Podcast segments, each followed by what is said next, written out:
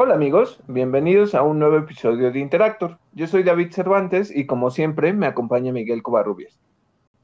Hola a todos los que nos escuchan una semana más. Este es nuestro episodio número 34 y esta semana tenemos en videojuegos todo lo referente al Nintendo Direct que se llevó a cabo esta semana y la actualización del videojuego de Avengers. Les vamos a platicar un poquito en qué consiste. En cine vamos a hablar sobre el reboot de Constantine que se prepara para HBO Max. Además de esto, Ryan Johnson confirma que su trilogía de Star Wars sigue en pie.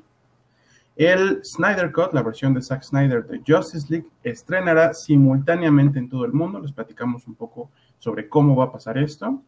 Además, la actriz Sasha eh, Calle o Kale, no estoy seguro, obtiene el papel de Supergirl para la, eh, la venidera película Flashpoint de DC también.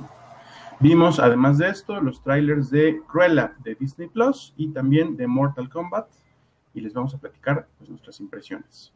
En cuanto a series, vamos a hablarles un poco sobre el cameo que eh, ya se prepara, que ya se anunció de John Wesley Shipp quien vuelve como Jay Garrick al universo de CW, al, anteriormente Arrowverse. Vamos a platicar cómo va a estar esto. Además, eh, Lucasfilm anuncia que después de eh, estárselo pensando, no recastará a Cara Dune. Los documentales Behind the Mask y Assemble estrenan en eh, Disney Plus. Danny Elfman compone el eh, soundtrack original de la película Doctor Strange 2. Los derechos de Punisher y Jessica Jones vuelven a Marvel Studios y, por supuesto, como cada semana, vamos a platicarles nuestras impresiones con spoilers del episodio más reciente de WandaVision. Comenzamos.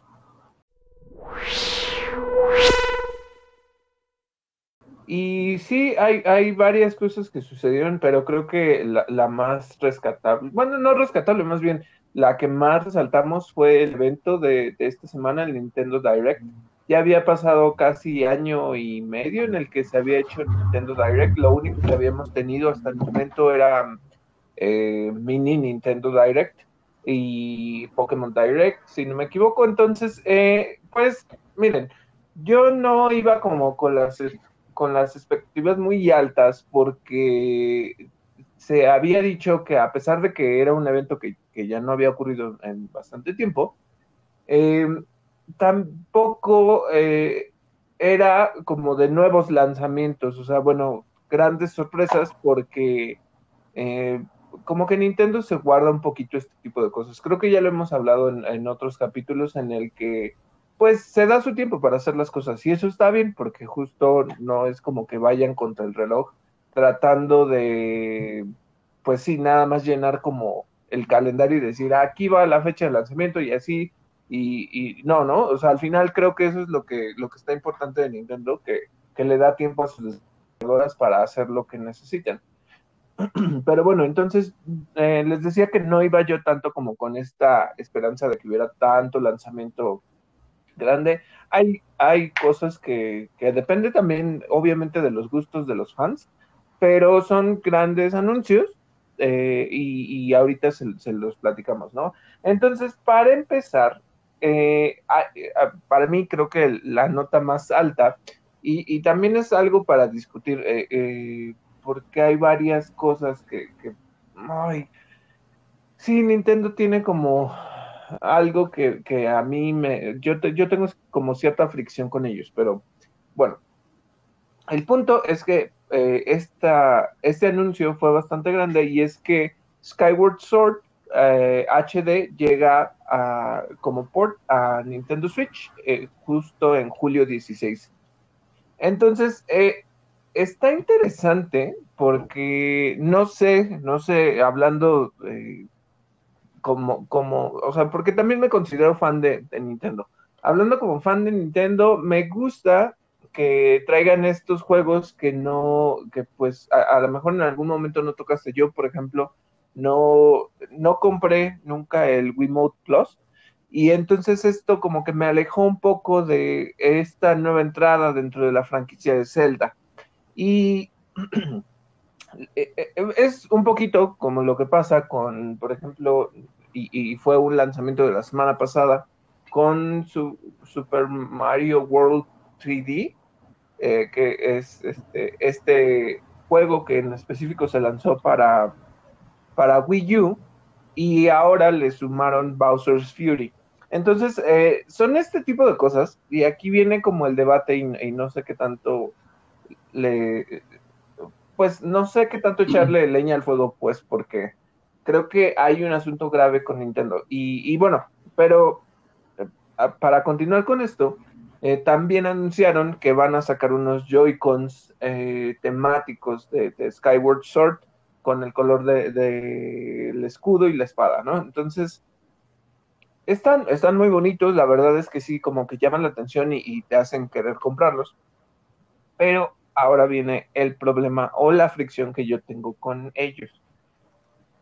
Y, es lo mismo, y, lo comentamos un poquito cuando salió la, la mm, el All Stars 3D Collection, que es por qué Nintendo em, empieza a sacar como estos ports y los lanza uno por uno primero y dos, los lanza a precio original. Entonces, se vuelve un poco, o sea, como buen fan de Nintendo lo compras porque pues te gusta, ¿no? Y más si no lo jugaste, e, e, eso se me hace bueno.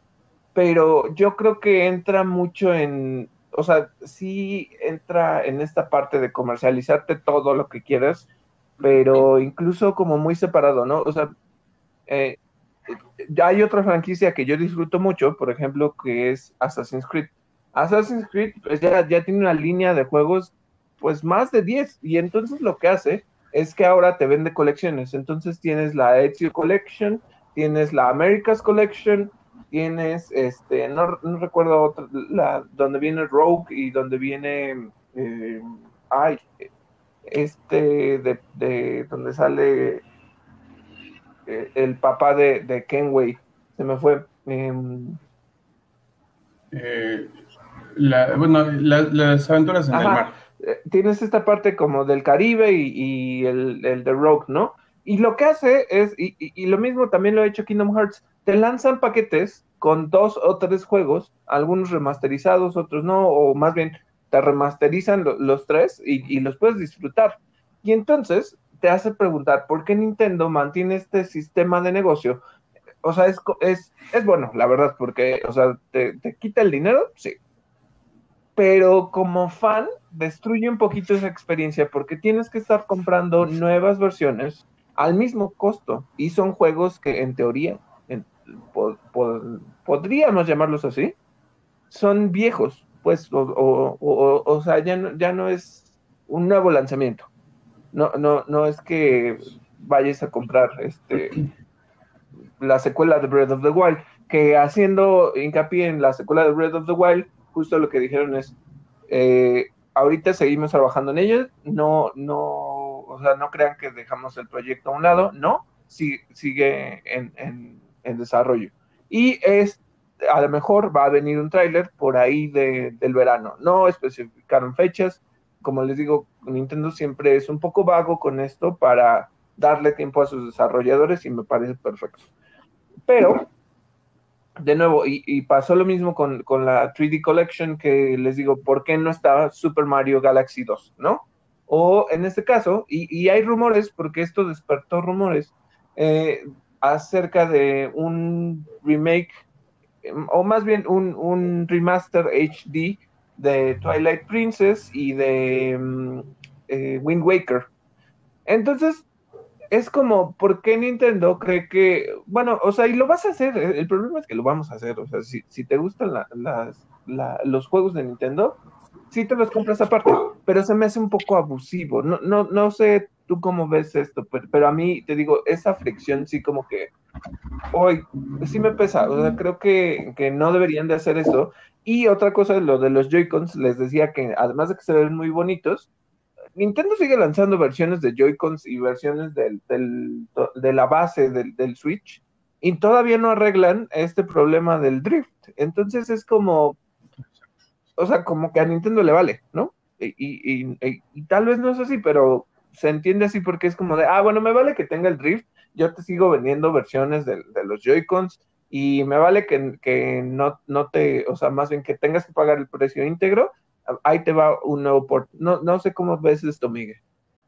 Pues sí, definitivamente te están, te están drenando la cartera. Eh, nos están vendiendo los ports a un precio que nunca antes habían tenido, porque si consideramos un port, por ejemplo, de Skyward Sword, pues los juegos del Wii no costaban lo que, lo que cuestan ahora los juegos del Switch. Entonces, pues sí, sí, sí es una sacadera de dinero tremenda, ¿no? Eh, es importante decirles que estamos grabando este episodio el 19 de febrero. Faltan dos días para el aniversario número 35 de la franquicia de Legend of Zelda desde el primer lanzamiento.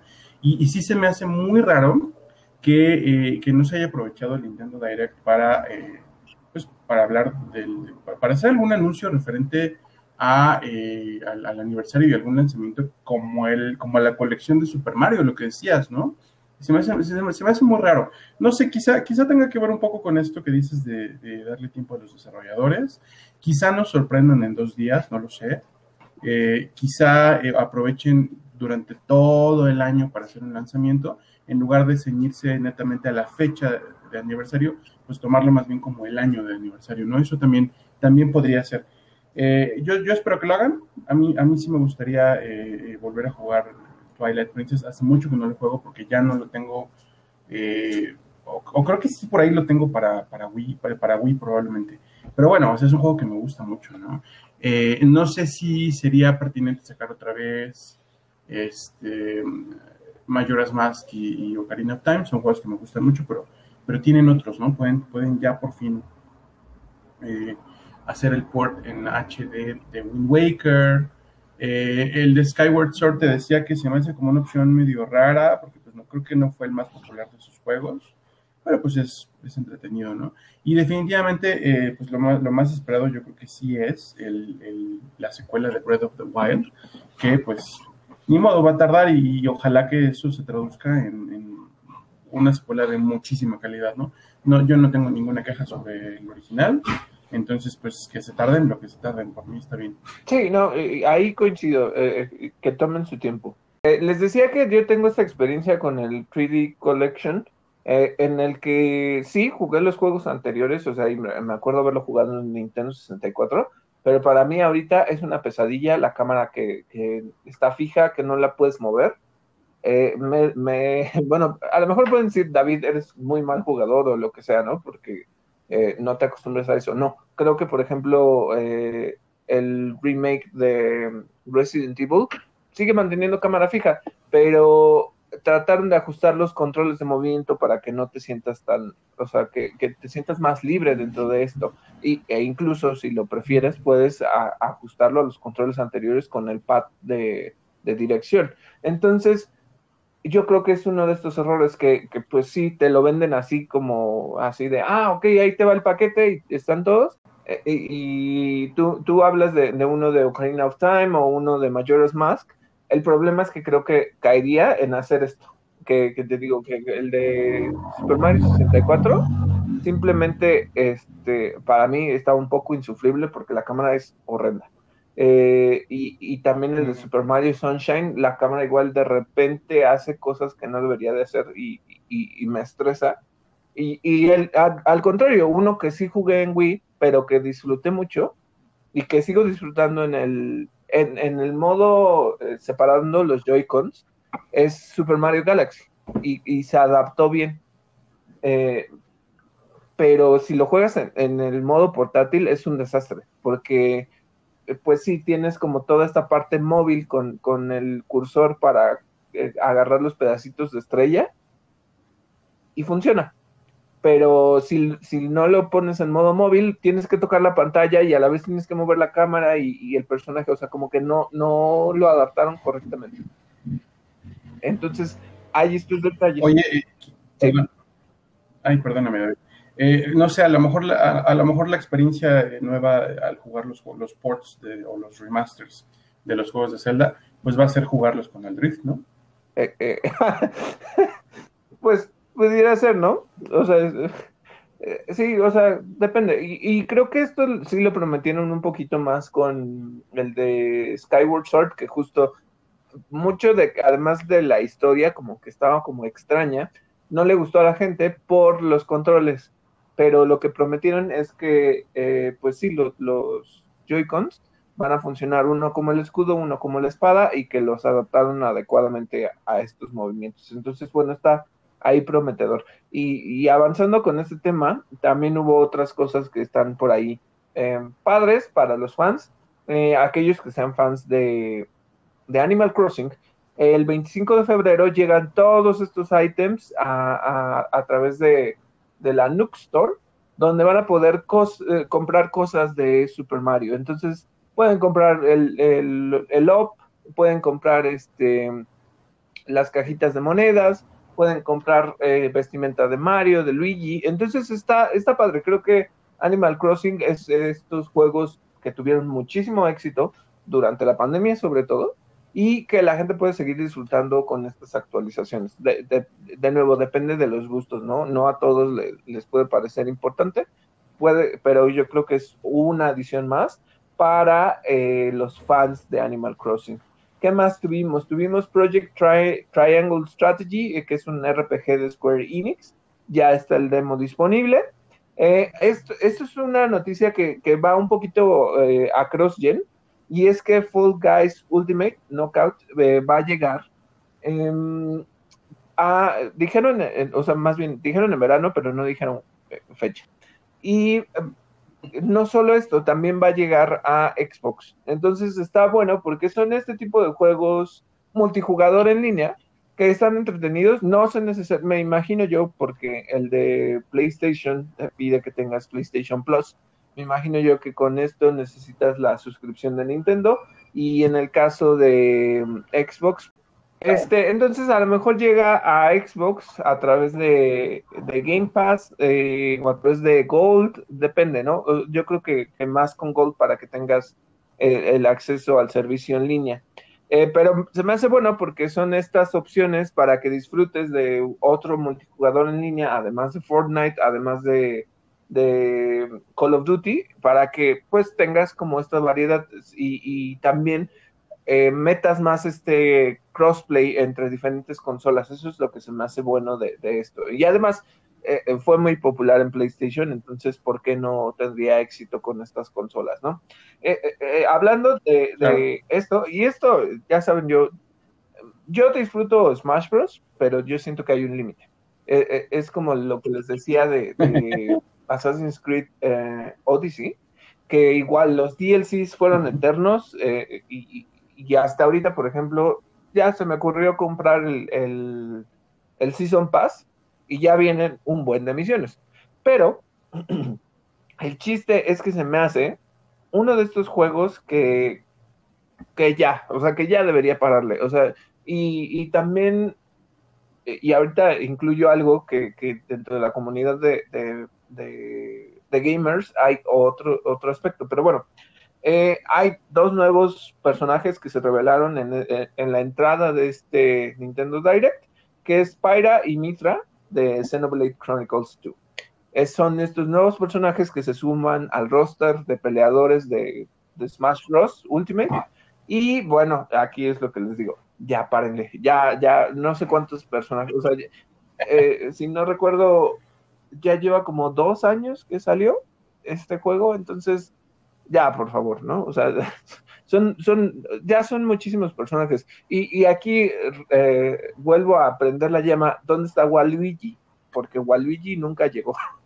Entonces, este, eh, sí siguen sumando cosas. Y, y, les decía de esto, de estos nichos, ¿no? O sea, por ejemplo, eh, la comunidad de Kingdom Hearts también sigue esperando. Yo ya no sé por qué. No, no. Yo disfruto mucho de Kingdom Hearts, pero como que no tengo mis ilusiones eh, sentadas en que voy a ver a Sora en, Smash y, si apareciera tampoco lo compraría, ¿no? Pero porque yo no soy, o sea, yo, yo conozco a algunos fans que dicen, no manches, me compro todos los personajes, los disfruto, me compro los Season Pass y así voy a tener todos. Ok, ok, ok, y, es súper válido. Yo les digo, lo disfruto, pero tampoco me, me extralimito en eso y, creo que ahí pues está la variedad, ¿no? Entonces, eh, yo siento que ya deberían de pararle, o sea, ya, ya hagan un nuevo juego o hagan otra cosa, pero ya párenle con los personajes. Y ese, ese es mi comentario. ¿No crees que Perdón, ¿no, crees que, que, que, tenga que ver con que el modo competitivo sigue muy vigente? Sí, sí, claro, claro, claro. Eh, el modo eh, en línea, el de competencia, eh, pues obviamente tiene el éxito y, la gente lo disfruta y hay torneos y todo, ¿no? Y, e incluso te puedes sumar como espectador. Em, mi, creo que más bien va como para la gente como yo, que no, que no, que no, no eres tan fan, ¿no? Y, que dices otro, otro, otro, otro. Pero creo que para ellos sí, creo que les da variedad, ¿no? Entonces, está bien, por eso les decía, es cuestión de gustos eh, para mí, yo diría que ya le pararan, pero si la gente lo sigue jugando, pues mejor que les metan los personajes que quieran, ¿no? Entonces eso está súper bien. Y bueno, Miguel, dinos qué más, qué más hubo. Hubo otro gran lanzamiento igual, y ahorita hablo de ese pequeño furor, pero ¿qué otros lanzamientos hubo? Bueno, pues les comentamos que además de estos títulos, se anunciaron Splatoon 3, Outer Wilds, eh, Famicom Detective Club, Samurai Warriors 5, Legend of Mana, Monster Hunter Rise, que llega al, Switch, eh, Mario Golf Super Rush, un nuevo título de Mario, No More Heroes 3, Neon White, eh, llega un juego de DC Superhero Girls, que es algo que tú y yo comentamos, a ver, a ver qué nos dices al respecto. Eh, además de, estos títulos llega Mitopia, el juego en el que vas a tener aventuras con tus Mis, que me recuerda un poco a Roblox, que he estado jugando últimamente en mi celular. Saludos a Santi, que, fue quien me, me invitó a, jugarlo, está súper divertido. Eh, además de esto, llegan Project, Project Triangle Strategy, un videojuego de Star Wars. Este es, este es un, para mí es una notición porque ya empiezan eh, las, los anuncios más variados de videojuegos de Star Wars, llamado Star Wars Hunters. No se sabe mucho, pero parece que va a ser un Battle Royale. Eh, World's End Club y Ninja Gaiden Collection. Ahora, David, antes de que nos hables del otro gran estreno o el otro gran anuncio, ¿qué onda con DC Superhero Girls? Porque a mí se me hace muy interesante lo que estuvimos comentando. Bueno, eh, les, eh, pues sí, estaba como muy variado el, la oferta que, que, estaba presentando Nintendo para estos lanzamientos. Em, eh, entre ellos, es, es, una propuesta que me llama la atención y a la vez siento que cae un poco en el cliché, cae un poco en los estereotipos porque eh, DC Superhero Girls es una serie que tiene bastante éxito. Eh, les decía que eh, no sé necesariamente si, si todavía lo transmiten en Cartoon Network, puede que sí. es esta serie donde el foco está en, las superheroínas de DC y es un poco más para un público infantil o un público, oh, quisiera llamarle teen, pero no, no creo porque está, está un poquito más, más joven. Eh, creo que es una de estas opciones de, de, soft feminism que, lo que quiere es pues impulsar el feminismo a través de contenidos como más amigables, ¿no? Entonces, eh, Marvel también tiene esto a través de, una serie de, de superheroínas también, pero bueno, aquí es un juego que en un principio me pareció interesante porque es una propuesta como de, eh, no es multijugador, más bien como es multipersonaje. Entonces puedes escoger los diferentes personajes, que es un poquito como Marvel Ultimate Alliance, pero de DC. Y entre ellos puedes escoger a Batgirl, puedes escoger a Wonder Woman, puedes escoger a Satana, Bumblebee y Green Lantern. Entonces tienes todos estos personajes que son icónicos dentro de, de DC. Y me gustó como la dinámica porque te habla de eh, ella tiene tal equipo, ¿no? Como la variedad, la, diversidad de ataques y cosas que puedes hacer con los personajes.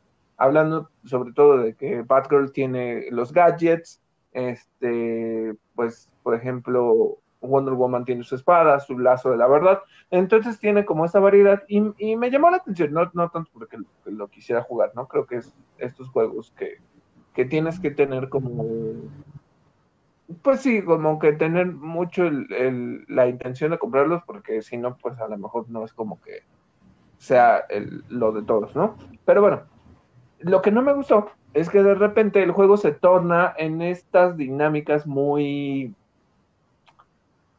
pues quiero llamarles binaristas, en los que dicen, ah, bueno, y de repente Batgirl en su narración dice, y podemos ir de compras y podemos irnos a tomar fotos y la selfie y no sé qué tanto. Entonces es como muy... eh, en teoría, este tipo de proyectos son para, para hablar de pues valores sobre la fuerza de, las mujeres, es su papel dentro de, estos cambios, y de repente le metes algo que es como muy, eh, pues sí, muy genérico y, y, muy limitado, como puede ser vámonos de compras, ¿no? Y, somos niñas, disfrutamos las compras y disfrutamos las fotos, o sea, como ciertas banalidades que a, que a mí no me parecieron. Entonces, me llamó la atención este proyecto, pero siento que ahí fallaron. Entonces ahí me, me, como que me mató toda intención de compra. O sea, siento que no, no, no debería de ser el discurso de este juego, pero a lo mejor me equivoco, ¿no? A lo mejor el, el, porque sé que el show tiene éxito, pero a lo mejor, como no lo he visto, o como no soy ese público que me imagino yo que va para una generación Z, eh, o, Y, pues a lo mejor hay, hay, hay cambios que, que, a lo mejor yo no entiendo contextualmente, ¿no? Pero, no sé, siento que es un poco regresivo. Otro, y, más bien el, el que estuvo padre, igual es para, es este tipo de juegos que se les llama, uh, que están inspirados en Soulsborne, que es esto de, de, de From Software, es Ninja Gaiden. Y Ninja Gaiden, pues sí lanzó esta colección donde vienen estos tres juegos. Y está padre, o sea, está, eh, pero el problema, volvemos a lo mismo de lo con el de Mario, si algún día lanzaron las de Zelda, es que son eh, remakes o remasters HD, lo que sea, pero que no sé qué tal estén las cámaras, no sé qué tal estén los controles. Está padre si, si eres un fan de esta franquicia, porque pues es una nueva, no una nueva entrada más, es una nueva forma de disfrutarlo, pero no sé qué tanto lo hayan mejorado. Ahí sí como que me preocuparía porque pues ya hizo Nintendo esto, les digo, y, fue una queja bastante grande que, que, entre diferentes gamers no les gustara la cámara de, del 3D Collection de Mario. Entonces, pues depende, ¿no? O sea, depende de, qué es lo que, lo que tenga. Y por último, y aquí es donde hubo un debate, y, sí, fuerte, fuerte, fuerte, fuerte. Porque hablando de, de los fans de Nintendo, pues la gente sí esperaba cosas más impresionantes dentro de este Direct. Y entre ellos, pues ya quieren, y, Nintendo tiene la culpa por ciertas cosas, ¿no? Ciertas cosas y ciertas cosas no. Eh, la gente esperaba que hubiera alguna noticia de Metroid Prime y al final, el, otro de las cosas grandes que sacaron, y de nuevo, esto es para fans, o sea, si no eres fans de, fan de esto, pues igual y ni, te emociona, ¿no? Ni, ni, te interesa. Pero sacaron Splatoon 3. Splatoon, pues, es esta, pues, eh, mezcla entre un shooter y también es, puedes jugarlo en multijugador. Entonces, eso es, una propuesta amigable de, de un shooter para Nintendo y es bastante entretenido.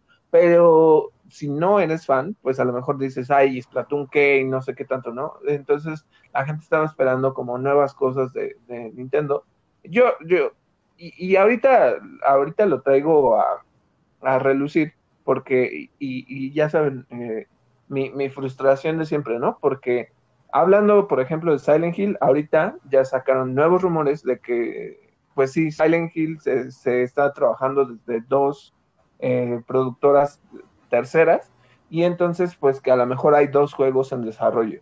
Y yo digo, ya, igual ya deténganle a, estar diciendo que si hay un, Silent Hill o no hay un Silent Hill, porque no nada más tienen a la, gente esperando este juego, esta franquicia que pues es muy, muy importante. Entonces, eh, se supone que uno de los productores o directores de, de, Medium, que es este juego que tiene como cierta inspiración en Silent Hill, o sea, y, y llamémosle inspiración, porque pues trabaja a partir de dos mundos, entonces puedes ver como este mundo espiritual o como un poco más de ruido y puedes ver el mundo normal y la, lo que se asemejaba era esto, que, se sentía como este sucesor de Silent Hill y después se descubrió que no es porque las dinámicas son diferentes y todo esto. Eh, es un juego que pues sí está bien como calificado, a la gente le gustó, pero está muy corto y, y no tiene pues o sea, tiene cosas de que pudiéramos llamarle de Silent Hill o de este survival horror o esta experiencia como de miedo más psicológico, pero no, no le llega, ¿no? O sea, no es, no es un Silent Hill, para que no lo esperen así, o sea, si lo quieren comprar, si lo quieren jugar, no crean que es Silent Hill, para que no se decepcionen. Pero bueno, entonces tenemos esto en donde estamos esperando que salga Silent Hill, y lo mismo pasó con Nintendo con eh, Metroid Prime 4. La gente sigue esperando. Y el problema es esto, que les creas como una expectativa de años a ver cuándo. Y entonces, pues sí, la gente estaba esperando que esto, que, que ya apareciera algo nuevo. Y, les digo que realmente no iba a ser así porque eh, no era para nuevos lanzamientos, eran para juegos que se iban a lanzar dentro del año. O sea, entonces, bueno, pero la gente se puso así como de, ay, ¿para qué quiero el Splatoon? me hubieran dado esto. Entonces, pues yo nada más digo que hay que tener mesura, ¿no? O sea, mesura en esperar a ver cuándo sale Silent Hill, a ver cuándo sale lo que sea, y ya cada quien este, sepa qué. Pero bueno, eso fue, fue todo lo que, lo que tenemos a partir de, videojuegos. Eh, bueno, nos falta algo, David. Platícanos qué onda con el juego. Ah, cierto, cierto. Sí, no, que no se me olvide. Eh, bueno, otro de estos juegos que uno cree que, que bueno, en realidad no es que crea que ya deberían de pasar. Que, uno cree que ya dio ajá, bueno, ajá, justamente. Ese juego que no sé ahorita qué tan, qué tan alta o qué tan baja de su popularidad, no sé qué tantos lo sigan jugando. Em, hicieron un pequeño War Table, ya ni siquiera le dieron como peso al anuncio ni nada, apareció porque apareció, ¿no? Eh, dentro de lo que presentan en el material, ellos siguen diciendo que gracias a los fans, o sea, sí, muchas gracias a los fans, ¿no? Pero, em, como siguen diciendo, a todos ellos que siguen jugando, eh, como, o sea, como que no sé si están, no sé si realmente hay tantos jugadores todavía, pero por eso nosotros les vamos a lanzar esta sí. Es un nuevo DLC que tiene una continuidad. El DLC anterior era, eh, pues, Bishop, que es esta aprendiz de hockey. Y eh, al final descubres como un secreto ahí que tenía Nick Fury y sigues como, o sea, continúas la historia, ¿no? Ahora eh, hay un nuevo DLC donde vas a jugar como Hawkeye y vas a tener acceso a esta nueva línea temporal que está basada en los cómics, en los cómics donde sale Kit Bishop y también en esta línea de Old Man Hawkeye, que, proviene también de, de la línea, son líneas alternas, de la línea de Old Man Logan, que es este, este futuro donde pues en la Tierra pues ya, ya se destruyó casi todo, sobrevive por ejemplo Maestro Hulk, que es una versión de, Hulk eh, que tiene la inteligencia de, de Bruce Banner, pero como todo el salvajismo de Hulk. Entonces, eh, pues es un tirano y todo esto, ¿no? Y eh, bueno, en esta historia, pues también sale Hawkeye, que es uno de los héroes sobrevivientes. Y aquí, pues le hicieron un giro. Obviamente, como que yo lo que digo es, este juego necesita variedad. No sé por qué les da por meter robots, pero bueno, aquí supuestamente hay una invasión Kree en la Tierra en, el futuro. Eh, Hulk se, hace esta versión de Maestro Hulk y entonces eh, Hawkeye trata de, entender qué pasó. Entonces, como que tiene visiones del futuro y con esto pues entra la narrativa del, del Old Man Hawkeye. Y aquí, este, pues está, de nuevo, les decía que los Kree, pues ya, ya los hemos visto en, en, el MCU y también en, algunas series y todo esto, ¿no? Pero los Kree, pues son otro tipo de personajes, en general algunos son azules, otros no, pero no, ahora son robots Kree. Entonces es como, ya párenle con los robots porque se sigue sintiendo lo mismo. O sea, como que, ah, los robots de AIM y ahora los robots de los Kree, entonces se, se, siente como igual. Entonces, está, está lo que, ¿saben? Me, me, me da curiosidad, yo no compré ese juego, pero me da curiosidad como dejar que siga bajando de precio, perdón, eh, perdón por, por, esta intención un tanto negativa, porque yo no planeo comprar un juego completo que, que pues fracasó, pero en algún momento a lo mejor, eh, si sigue bajando de precio, lo compro y veo qué tal es la experiencia, se supone que ya no, ya no va a estar tan bogueado.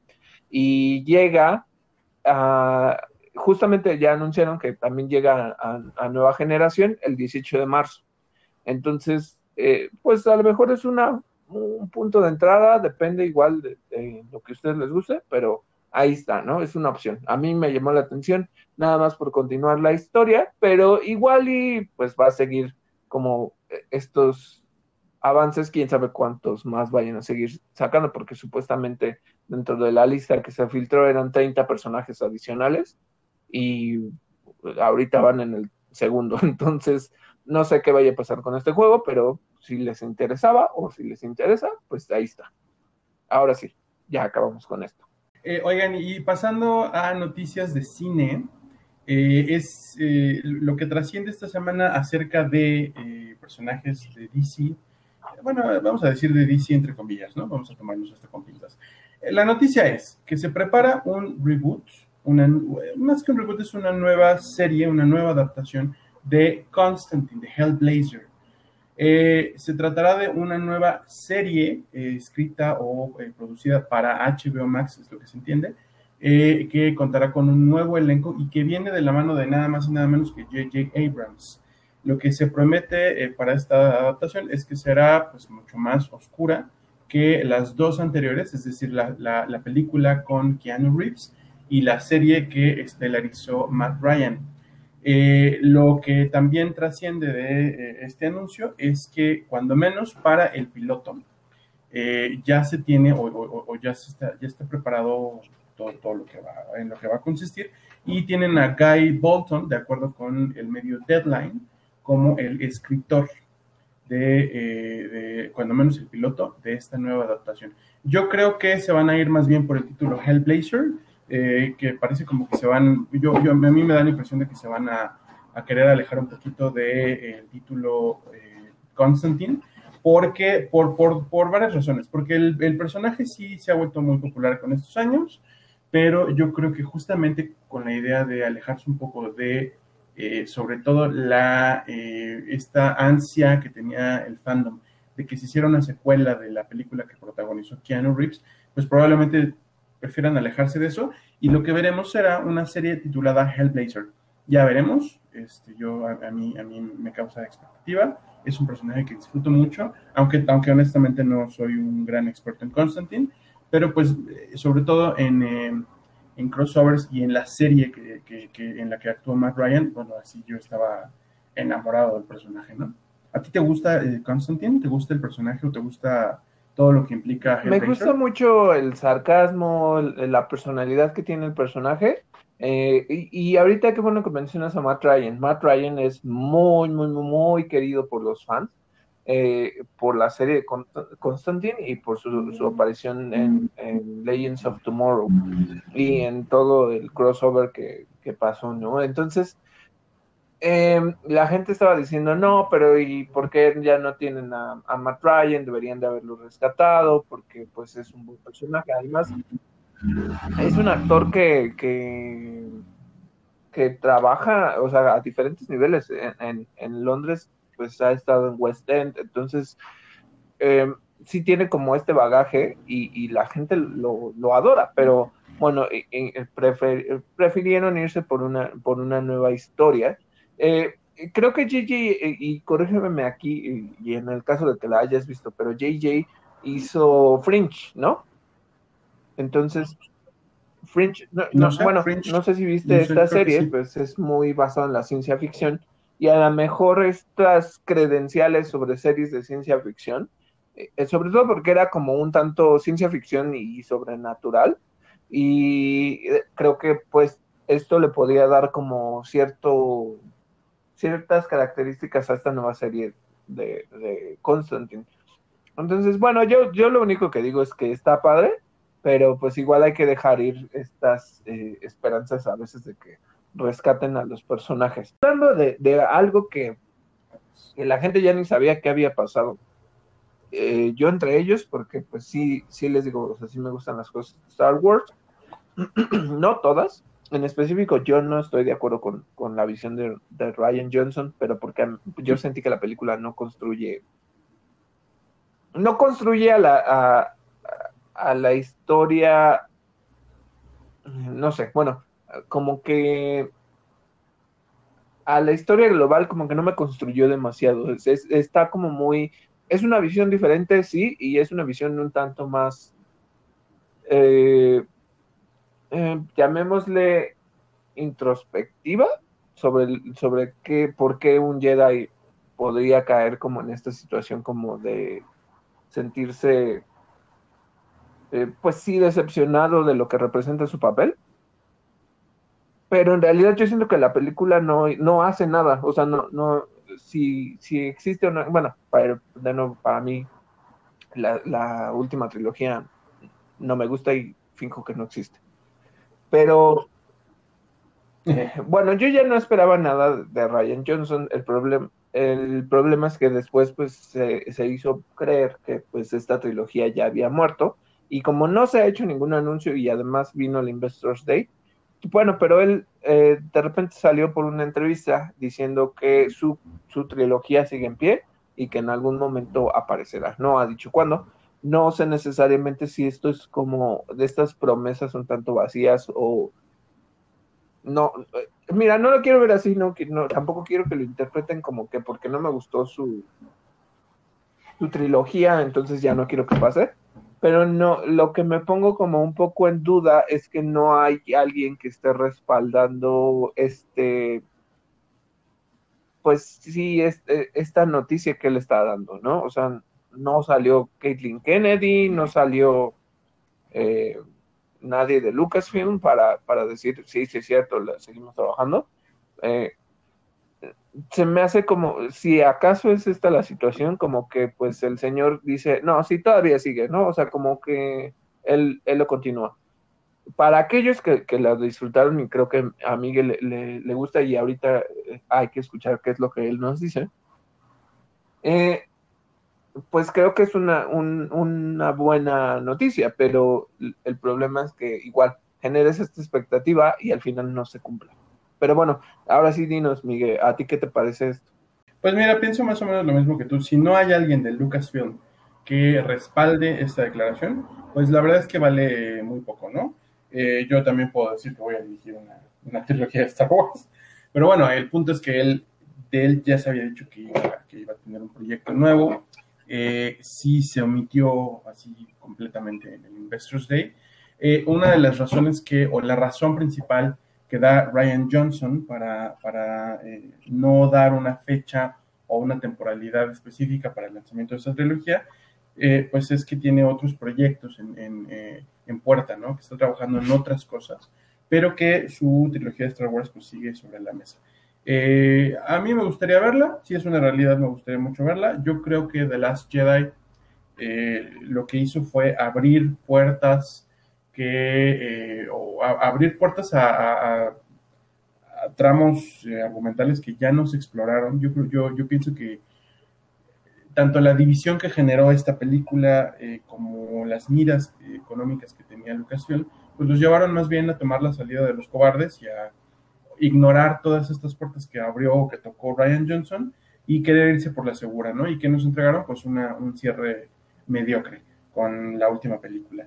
Eh, yo creo que la desaprovecharon mucho. Yo ya estoy consciente también de los fallos que tiene la película, de los tratamientos tan pueriles que le dieron a ciertas cosas, a ciertos personajes, eh, a, ciertos temas incluso que, podía, que, podían haber sido como importantes. Yo estoy, de verdad, estoy de acuerdo en que eh, pues se les pudo haber tratado de una manera más inteligente incluso, pero, pero de todos modos me gusta la película de todos modos me gusta. De las tres que componen la trilogía de secuelas es mi favorita.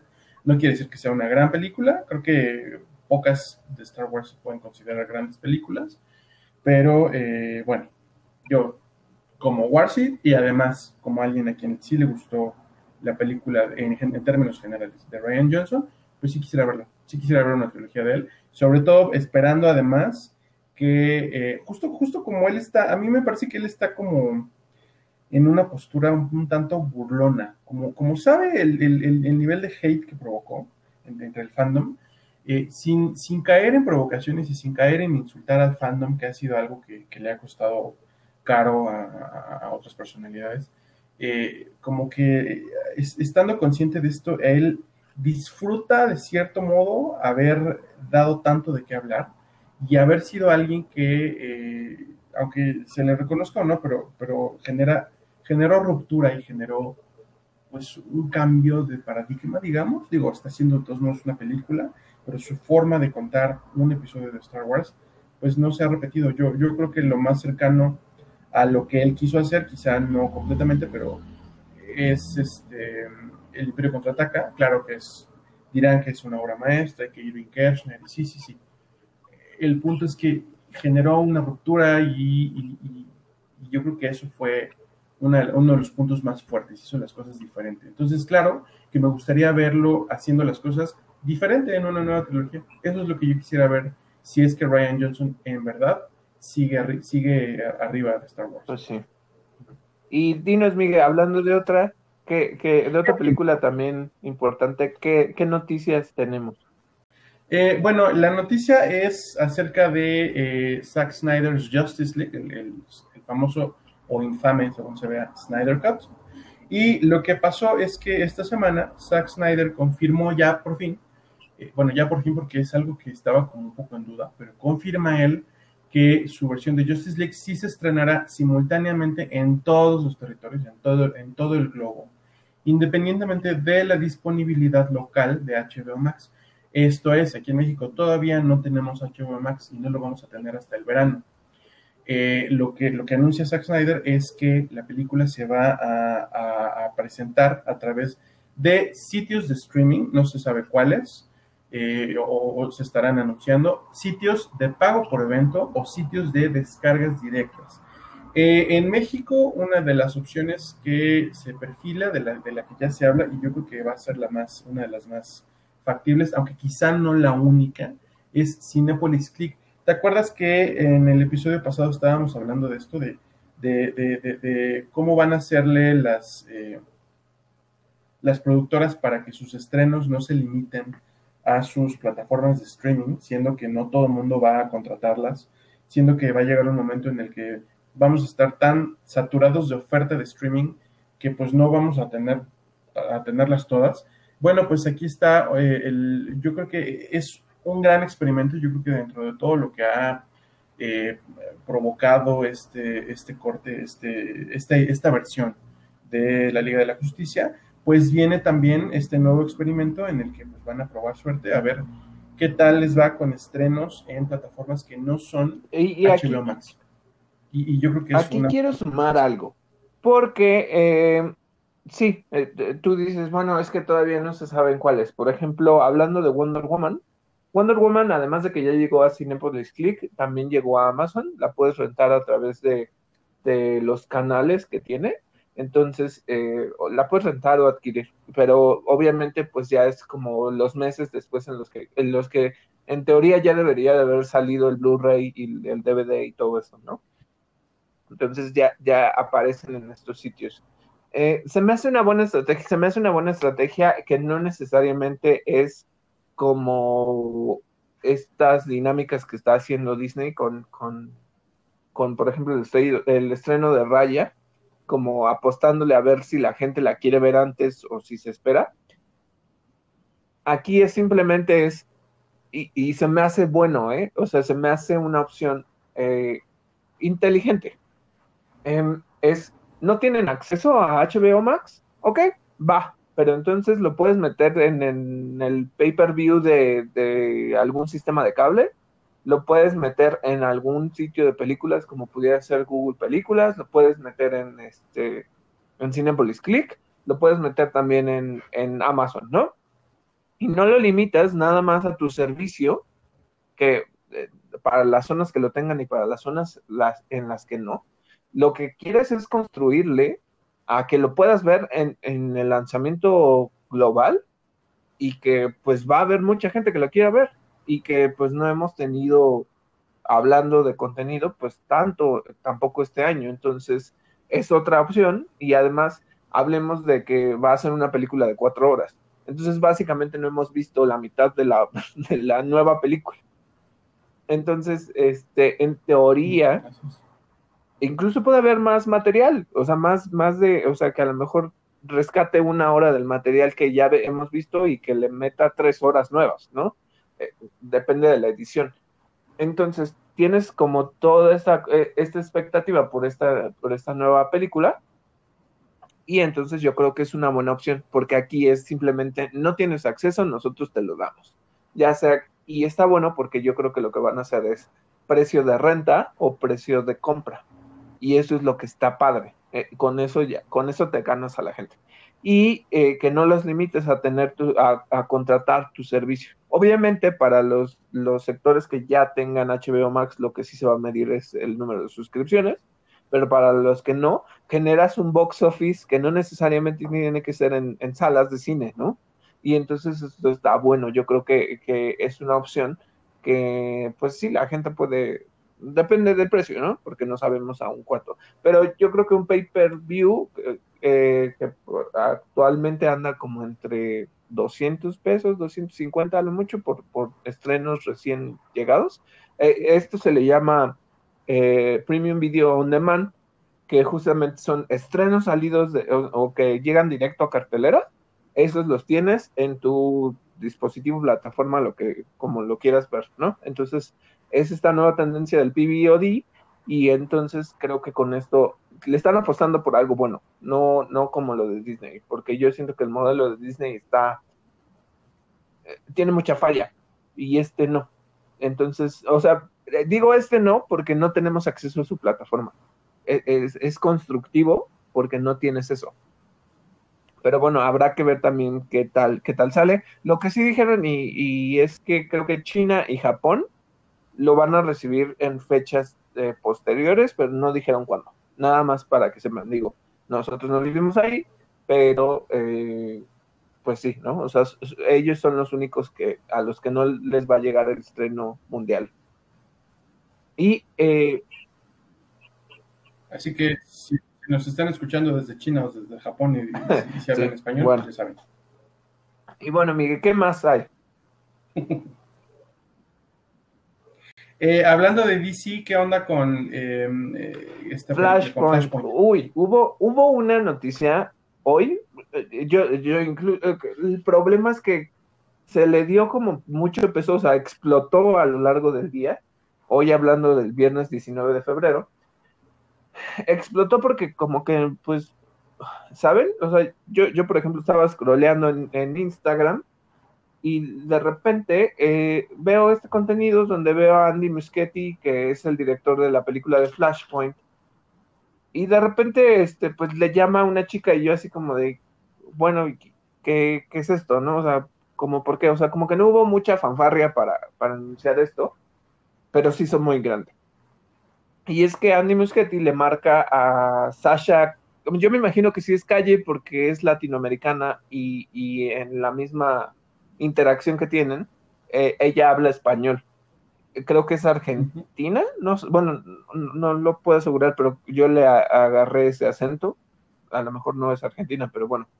Entonces, eh, Sasha responde y, y le dice, eh, hola Sasha, ¿cómo está? Yo creo que, que al final, pues, como que ella estaba en este proceso de, de, pues, del casting y le dice, bien, y tú, oye, este, pues no, no te puedo dar más noticias, pero lo que quiero decirte es que, este, quiero preguntarte una cosa, ¿puedes volar? Y le dice ella, o sea, sí, si quieres, ¿no? O sea, eh, y entonces él, él le dice, o sea, pero puedes volar. Y ella le dice, bueno, pues obviamente ahorita no se puede, ¿no? Por las restricciones y todo eso. Y le dice, no, o sea, pero físicamente tú puedes volar. Y le dice ella, no, y le dice, o sea, como que siguió jugando con esta parte del, del vuelo y ya como que ella le dice, bueno, si, si es lo que tú quieres, sí. Y le dice, bueno, para que vueles necesitas esto y enseña el traje de Superman. Digo el traje de Superman porque no sé necesariamente si ya sea el adaptado para ella, pero bueno, el, gran furor es que, uno, ya tenemos a Supergirl, que no se sabía que Supergirl iba a ser parte del Flashpoint. Y está interesante porque tenemos al Michael Keaton, al Batman de Michael Keaton, vamos a tener al Batman de, Ben Affleck, a Flash, y ahora ya tenemos a Supergirl. Entonces, y, digo, y lo lamento mucho por los fans de Henry Cavill, yo, yo lo sé, pero a lo mejor este es el anuncio de que ya empiezan a meter como ciertos reemplazos de la, de la trinidad de, DC, que es Batman, Superman y Wonder Woman. Eh, porque ya, ya con Supergirl eh, ya se anuncia pues que hay una nueva kryptoniana. Eh, a lo mejor siguen un poquito como esta. Sí, yo creo que van a alterar la historia, pero ya meten estos personajes que formaron parte del Flashpoint. Entonces, a lo mejor ella es la nueva, eh, pues sí, la nueva eh, kryptoniana que, va a ser parte del, del, universo de DC y la veamos más que a Henry Cavill y a lo mejor a Henry Cavill ya no lo volvemos a ver, ¿no? O sea, no lo sé. Pero fue un gran anuncio porque es la primera mujer latinoamericana que va a aparecer en un rol principal y en el rol de Supergirl. Es la primera latinoamericana en el rol de Supergirl. Entonces, eh, eh, pues denle una checada al videito, está, les digo, está interesante, pero pues, sí, como que agarró de sorpresa a medio mundo porque nadie sabía y hasta que ya lo empezaron a ver, ya ahorita ya es noticia, pero, pero bueno, está, está interesante. Oye, nada más una precisión. Sasha Calle eh, yo, también digo que es calle, este sí es de familia latinoamericana, pero ah, es de Boston, o sea, sí es, sí es norteamericana. Eh, la, cosa es que sí se ah, fue a vivir a Colombia a los 10 años. Ah, ok, súper, súper. No, yo les decía que, no sabía, yo le caché ese acento, pero no supe. No, está súper bien y pues sí, es, es eh, bueno, sí, de, todos modos es latina, ¿no? Entonces, eso es lo que está, lo que está padre. Y eh, ahorita, dinos, y ahorita igual hubo otra, alineado esta parte del DC, hubo una, por una parte, esta noticia, pero también hay un furor alrededor de esta problemática de que muchas veces Disney o Marvel se, se fusilan cosas como para dañar a DC. Pero dinos, Miguel, ¿qué te pareció el tráiler de Cruella? Y me van a decir, ¿qué tiene que ver Cruella de Bill con, con con Marvel o con DC o todo esto, ¿no? Ahorita les explicamos por qué, pero ¿qué te pareció el tráiler, Miguel? Me gustó y me gusta que no parece ser una nueva historia de redención. Es decir, no van a, no van a, eh, voltearle los papeles a, la villana. Parece que sí vamos a ver una villana, parece que vamos a ver una loca incluso. Me gusta mucho eso. Eh, me gusta mucho la estética de la película me gusta mucho eh, esta, esta parte en la que trata mucho sobre la moda y sobre la alta sociedad, pero además sobre la... parece como que hay un tema de marginación, un tema de, discriminación como por, como por capacidades este, cognitivas, no sé, espero no estarlo diciendo mal, por, eh, por enfermedad mental, parece, parece que hay algo así, ¿no? Eh, parece que sí es un personaje completamente desviado, parece que va, que es alguien que va a aprovecharse de eso para, para voltearle las cosas a, sus enemigos. Me gusta, me gusta lo que veo. El, tema con DC es que eh, irremediablemente salieron los comparativos que a mí honestamente me parecen bastante forzados. Es, una cosa meramente estética. Eh, son dos personajes que, o sea, lo mismo, lo mismo pudieron haber dicho de Thor y Superman, pero no lo dicen, ¿no? Eh, ¿qué, pasa? Que Cruella a mucha gente le recuerda a Harley Quinn, a la Harley Quinn de, de Birds of Prey y de Suicide Squad del universo cinematográfico. Eh, a mí no se me hace, yo digo ahí, por favor, no, nada que ver. Pero bueno, ahí es donde están trazando el comparativo y donde están diciendo, no, es que se fusilaron el tipo de personaje, ¿no? Este, esta, esta mujer, eh, como, ¿cómo decirlo? Iba a decir desquiciada, pero no sé si están desquiciadas. Esta mujer eh, como desbalanceada que, empieza, que, incurre en el crimen y no lo creo. Pero bueno, por ahí ¿Qué te pareció a ti? Eh, hay, hay algo que no entendí exactamente. por ejemplo, eh, bueno, ahorita les, les, platico, pero me gustó la estética de la película. Me, sí, me gusta mucho el, trabajo que hace Emma Stone y, y, me gusta como, se me hace como estos personajes icónicos como, o sea, que vienen como a resaltar esta, esta parte, ¿no? De, como dices, de la moda, pero también como de la, del ser diferente, ¿no? El, desafiar estos, estas expectativas. Eso me gustó. es una historia, quisiera decir, como de, pues sí, como, no, no es que sea una precuela directa a 101 Dálmatas, ¿no? O sea, pero vamos a conocer su historia, su, su historia de nacimiento de, de, Cruella, porque obviamente eh, el personaje que, interpreta Emma Stone tiene un nombre, pero adquiere la personalidad de Cruella de Vil. Entonces me, me, gustó mucho esto, visualmente es, es, muy bella, tiene como todos estos tonos de, de eh, o sea, podemos ver cierto como mutismo de color en, en algunas escenas, pero hay otras donde la exageración de, de, los contrastes es muy, muy, muy padre. Entonces, eh, me gustó mucho, es una historia, pues sí, de centrar en una villana. Yo, yo no la llamaría que esté loca, se me hace como, eh, sí, como estos villanos que lo que quieren hacer es, y aquí es donde viene la comparación y siento que por eso la gente se está, eh, pues sí, o sea, como que les preocupa esta, esta parte de que si Disney se está robando como los personajes, se, eh, como que quiere ver el mundo arder y no le importa, o sea, su objetivo es ser esta diseñadora, ser la, la la dueña de una casa de modas y no le importa lo, lo que tenga que hacer para lograrlo. Entonces eso me gusta, no o sea, como que es ambición pura, como sin control. Y eh, siento que, que, no es como que esté loca, solo que, que dentro de su visión ella quiere lograrlo de esa manera, ¿no? O sea, y no le va, no le va a importar quién, a quién aplaste. Entonces, la comparación existe porque supuestamente uno que, que sí, como Harley Quinn, que por los colores, obviamente, yo no sé quién fue primero, ¿no? Es como siempre como el huevo la gallina, yo no sé si, eh, eh, ay, creo que 101 Dálmatas salió en los 70s, si no me equivoco, tal vez, ay, creo que sí, creo que salió en los 70 Entonces, pues creo que es, y, recordemos que la serie animada de, Batman fue quien creó el personaje de Harley Quinn. Entonces, obviamente, el, pues 101 Dálmatas existe antes que, la serie animada de Batman. Como para que digas que una le copió al otro y que entonces, este, quién vino primero y no sé qué tanto, ¿no? Entonces, Cruella de Vil existe como un personaje independiente y creo que Harley existe desde otra manera. El problema...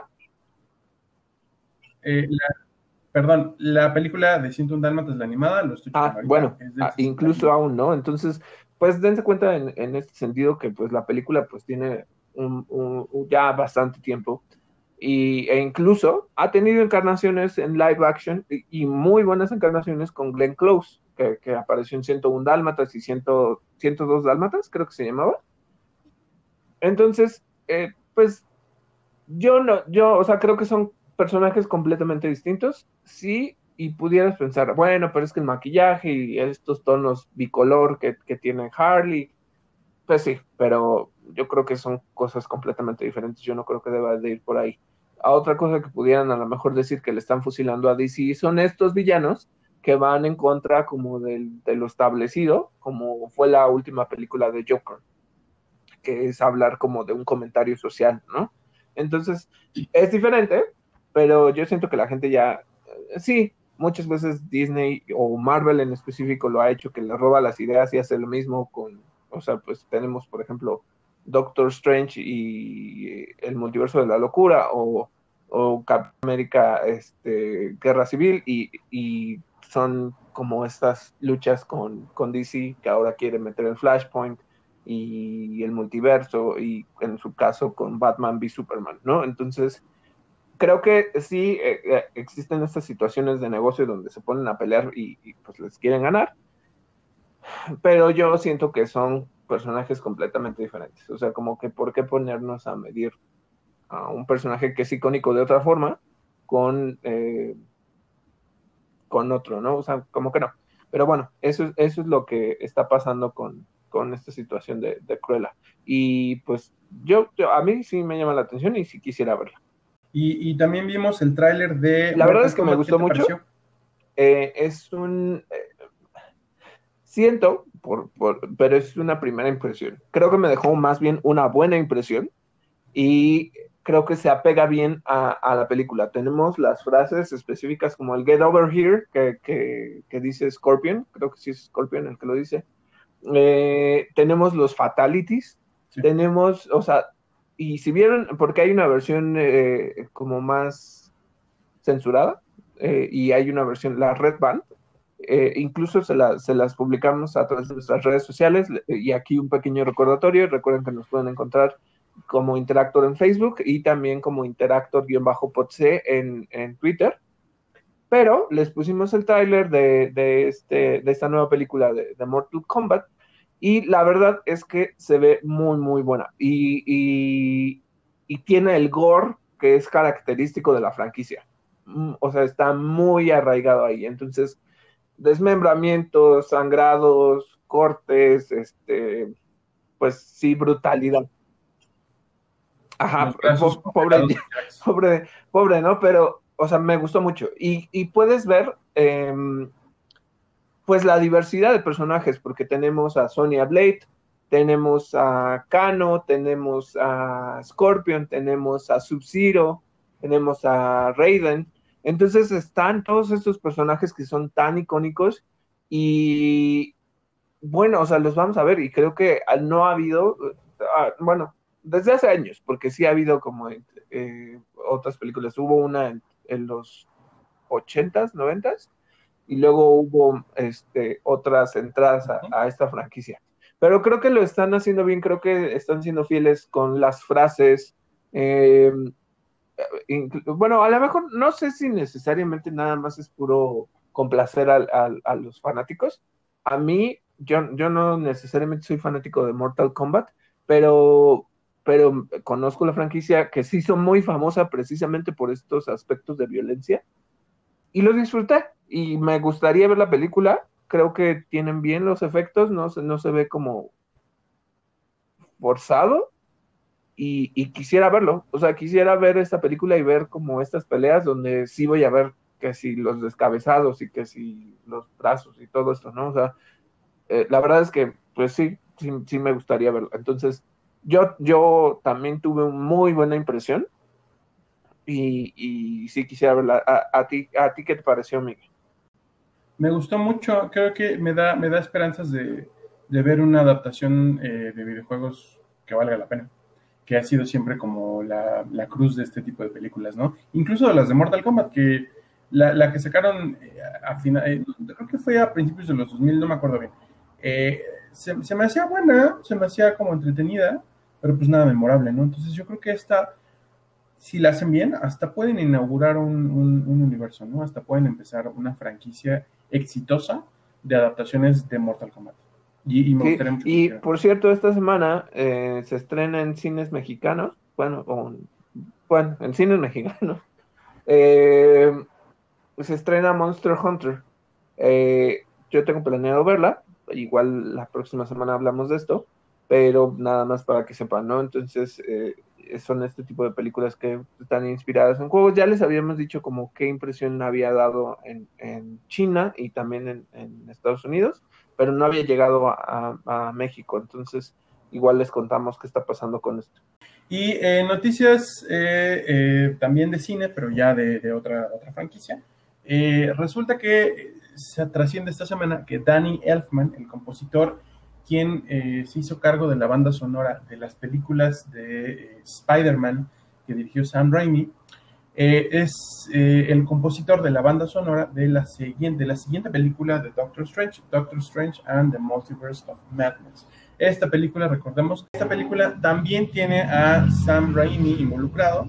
es la película en la que se ha prometido y al mismo tiempo se ha generado como algo de controversia sobre si vamos o no a ver a los Spider-Man de, las sagas anteriores, de Sony, de cuántos villanos van a aparecer, etcétera, etcétera, etcétera. Hace rato hablamos eh, sobre el cast de eh, Flashpoint, sobre Supergirl, y, pues es como esta, esta jugada que tienen DC y Marvel, que, aquí yo creo que sí hay paralelismos, ¿no?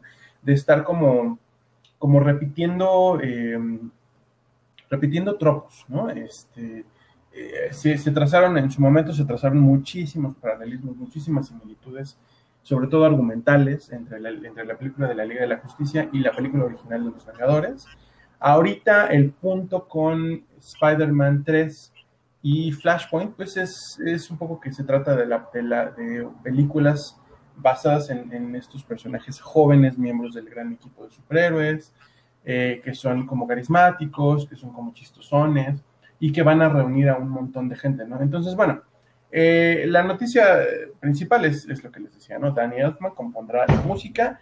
De lo, que, de lo que yo quería comentar un poquito más es acerca de esto que les digo, de, este paralelismo que no sé exactamente cómo me siento al respecto. Yo creo que, yo creo que es, pues va a ser muy emocionante ver si es que es así, si es que verdaderamente es como lo han planteado, a todos los personajes que promete esta película.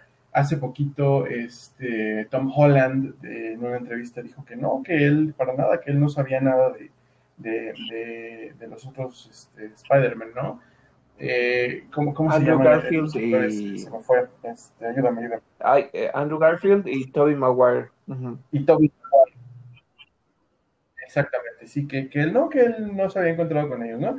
Y, y, todo el mundo dijo, ay, sí, Tom Holland. Como que ya, ya, ya más bien ya aprendió a mentir, ¿no? Este, porque pues era, era el, el que soltaba la sopa de todo. Eh, pero bueno, eh, lo, que, lo que se viene con esta película, eh, hablando de Spider-Man, es como una expansión de este, de este, de, este universo Marvel, a, a, que lo que abrirá la puerta a un multiverso, que es justamente de lo que va a tratar Doctor Strange and the Multiverse of Madness. Ya veremos qué tanto de lo que se está viendo en WandaVision trasciende a estas películas. Ha sido eh, un tema eh, de discusión y de eh, especulación muy fuerte últimamente. Eh, hay muchos fans que están convencidos de que, de que WandaVision es pues justamente ¿no? la, la puerta de entrada a todo esto. Nosotros mismos lo hemos comentado. Yo creo que es factible. Y pues nada, me emociona mucho. Eh, todavía falta un rato para, para tener siquiera anuncio de fecha para Doctor Strange y el multiverso de la locura. Pero eh, pues por lo pronto, pues esta noticia a mí me da gusto porque alude, alude, creo que alude un poco a la nostalgia y creo que a veces pecan un poco de, de abusar de esto. Pero pues en este caso creo que no hay quejas, ¿no? ¿Qué te parece? Yo, yo quiero ver, yo, yo, y ahorita lo, lo, hablé, lo hablaremos con esta parte de, de WandaVision. Yo creo que sí, sí es como siempre desviar la atención, ¿no? O sea, sí, qué bueno que Tom Holland dijo que, que, que no aparecen los demás Spider-Man, bla, bla, bla. Yo siento que, que son estos desvíos de atención para que para que él no la cague soltando información que no tiene que decir también para que no se sobreexiste la gente pensando en los demás Spider-Man. Hablando de Danny Elfman, creo que lo que me gusta es que Danny Elfman tiene música muy icónica. A mí me gusta mucho, por ejemplo, los temas que tiene para Batman. Recordemos que en la Liga de la Justicia hizo el, tema de, Batman en específico. Eh, hablando de eh, hay, eh, el extraño mundo de Jack, pues es como toda esta música que él creó, entonces la verdad como que me, me, llama mucho la atención y creo que tiene como estos tonos que se ajustan bien a, a, lo que esta película puede tener, ¿no? Entonces creo que, que por ahí tiene algo importante. Eh, y, y, luego, din, dinos Miguel, porque siguió como este asunto de Cara Dune. Eh, uno, que pues se enteró algo y, y dos, ¿qué, qué, qué va a pasar con el personaje?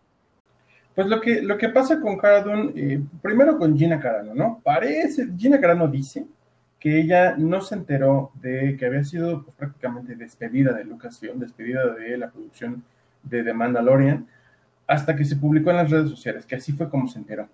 Eh, pues sí, sí o sí, no creo que en este punto ya no es tan importante. Yo creo que Cara Dune, eh, por desgracia, el personaje pues va a pasar al olvido. Eso es lo que vamos a comentar en un momento. Y pues la actriz pues seguirá dando de qué hablar a su manera, pero pues ya no es parte de la ecuación de Lucasfilm. Eh, es, es, algo de lo que les reportamos la semana pasada. Va a tener sí su propia serie, va a poder tirarse al optimismo todo lo que quiera. Ya veremos qué, qué, qué presenta, ya veremos de qué habla. Quizá, quizá la estaremos comentando en su momento. Y el otro lado de la moneda, hablando del personaje eh, propiamente de Cara Dune, eh, pues después de que se estuvo sopesando y que se estuvo incluso reportando que sí habría un recast, que sí buscarían a una nueva actriz para interpretar el personaje, y, esto, y esto eh, aunado también pues, a, toda, la especulación que se dio en redes sociales, que eh, eh, postulaba, la gente postulaba a figuras como Lucy Lowless, que fue una de las más aplaudidas, para tomar el rol de Cara pues parece ser que ya al final Lucasfilm se decanta por la opción de olvidarse del personaje. Supongo que es una decisión basada en eh, pues la asociación directa que ya se tiene entre el personaje y la actriz, algo con lo que yo honestamente no estoy de acuerdo. Yo creo que un mensaje más contundente de parte de una productora sería el de recastear, el de decir, este, no, nuestro personaje continúa, porque nuestro personaje también merece, pues, de cierto modo, respeto, ¿no? Eh, además, no es algo sin precedentes, los, los recasts se han hecho desde siempre. Eh, en producciones que son aledañas o poco pertenecientes a Disney, pues sencillamente Iron Man, ¿no? Eh, eh, el personaje de James Roddy, eh, War Machine, sufrió, sufrió un recast entre la primera película de Iron Man y la segunda, y pues no hubo ningún problema, ¿no? La, cosa siguió. Hulk no siempre fue, este, ¿cómo se llama? Hulk, ah, con este Edward Norton. Ay, Claro, Edward Norton fue Hulk en, su propia película, una película que incluso eh, tocó al universo cinematográfico de Marvel, porque en su escena post-créditos pues conecta directamente con Iron Man, ¿no? Donde ya se está barajeando la iniciativa de los Vengadores. Eh, y, después eh, llegó Mark Ruffalo y pues nadie, nadie dijo nada, ¿no? O sea, sí, en su momento dijeron, bueno, ¿dónde está Edward Norton? Pero nos acostumbramos perfectamente, entonces, perfectamente. Entonces, ¿por qué no hacer lo mismo con Cara Dune? ¿Por qué no mantener vivo el personaje que además ha sido importante, que además la, vamos a ser justos, ¿no? La, interpretación de Gina Carano fue buena. Nos gusta el personaje porque el trabajo que hizo fue bueno. Eh, claro, eh, cayó, cayó de la gracia de Disney y cayó de la gracia de muchos fans, por supuesto. Eh, terminó saliendo de la franquicia, pero pues el personaje, yo creo que el personaje podría haber seguido. Entonces, eh, suponiendo que esta decisión ya sea definitiva, que es que este sea el rumbo que definitivamente Lucasfilm, bajo el auspicio de Disney, hay que decirlo, va a tomar, pues nos podemos despedir de Cara Y esto, curiosamente, curiosamente, pero no, pero no, eh, no es algo que nos sorprenda tampoco tanto, las figuras de acción de Cara Dune ya quintuplicaron su precio. Ya, ya, eh, ya la especulación ya hizo de las suyas entre los coleccionistas eh, porque entre los anuncios también que acompañaron al despido de Gina Carano, eh, pues estuvo el anuncio de que ya no se producirán más figuras de, de Carano, cuando menos eh, a partir de las líneas de Hasbro. No sé qué pase con Funko, no sé qué pase con otras líneas, pero Hasbro ya no sacará, incluso, incluso cancelaron ciertas, una, una, una, figura que tenían ya planeada del personaje. Entonces las que ya existen ahora valen cinco veces más. Si tienen alguna y pensaban esperar a que, a que subiera de precio y venderla, bueno, pues es buen momento. Eh, bueno, yo siento que ya nada más es por ganar noticia de esta señora, ¿no? Pero bueno, ya, ya tiene su película, hay que disfrute su película conservadora. Ajá, este. Ya sientes. Y, y no es como que lo diga tan a la ligera, ¿no? Pero, pero pues ya, ya. Eh, hablando de las figuras, y, esto a mí me llegó a tocar una vez con cosas del trabajo, yo digo, hoy está, está feo porque pues imagínate tú como, sobre todo el merchandising que hay de, Star Wars, que pues tienes estos personajes que están teniendo éxito y ya lanzas la línea porque pues lo, o sea, lo estás lo estás previendo, o sea, ves cómo, cómo desde la primera temporada tuvo como el gran éxito y a lo mejor primero dices, solo voy a lanzar la línea de, Baby Yoda y de Mando y ya, ¿no? Y, cuando veamos qué tal eh, le va a la serie, pues ya sacamos los secundarios, ¿no? Entonces sacan este juguete de, de, de Cara y ahora lo tienen que echar de vuelta, ¿no? Y, y, lo mismo para, como dices, Funko, no sé quién más haya hecho líneas, es decirles que regresen la línea y pues ya no la pueden sacar o, sácala y ya, pues, ya cayó en desgracia la línea, ¿no? Entonces está, está, está difícil, para, sobre todo para, para la parte de merchandising.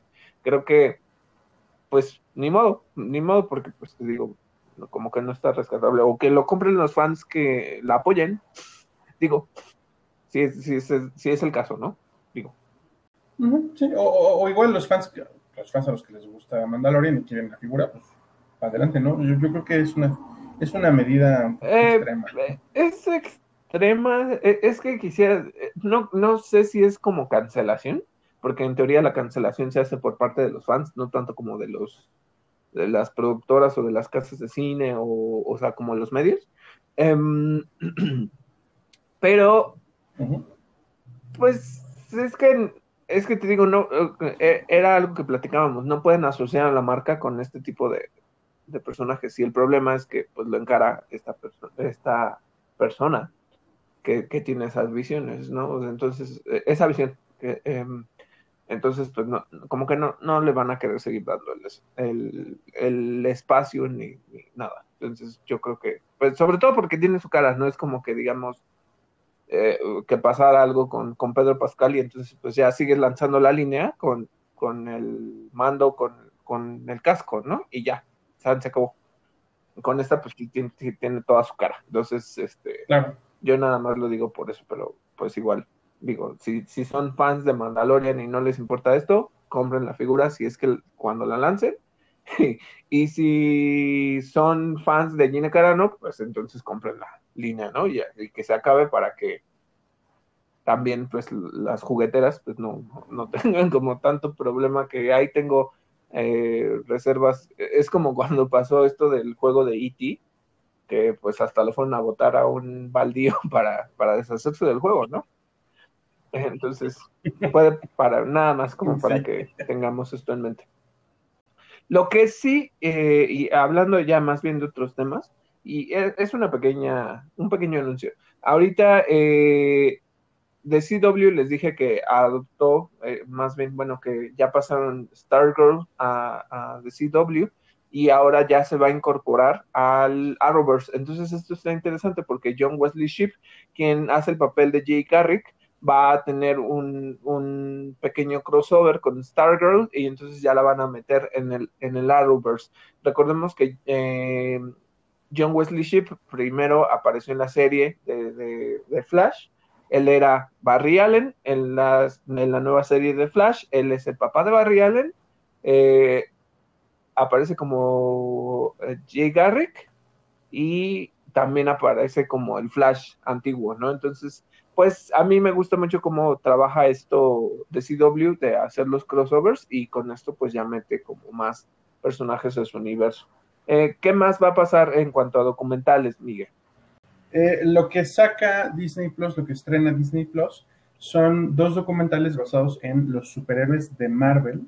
Eh, uno es Behind the Mask, lo que relata este documental detrás de la máscara, es el nacimiento de algunos de sus personajes, pero directo en los cómics. vamos a ver, entonces vamos a poder ver eh, cuál es la historia detrás, por ejemplo, de Black Panther, de los X-Men, etcétera, ¿no? Eh, y el otro documental es, eh, se llama Assemble o Unidos en español. Es este lema de los Vengadores.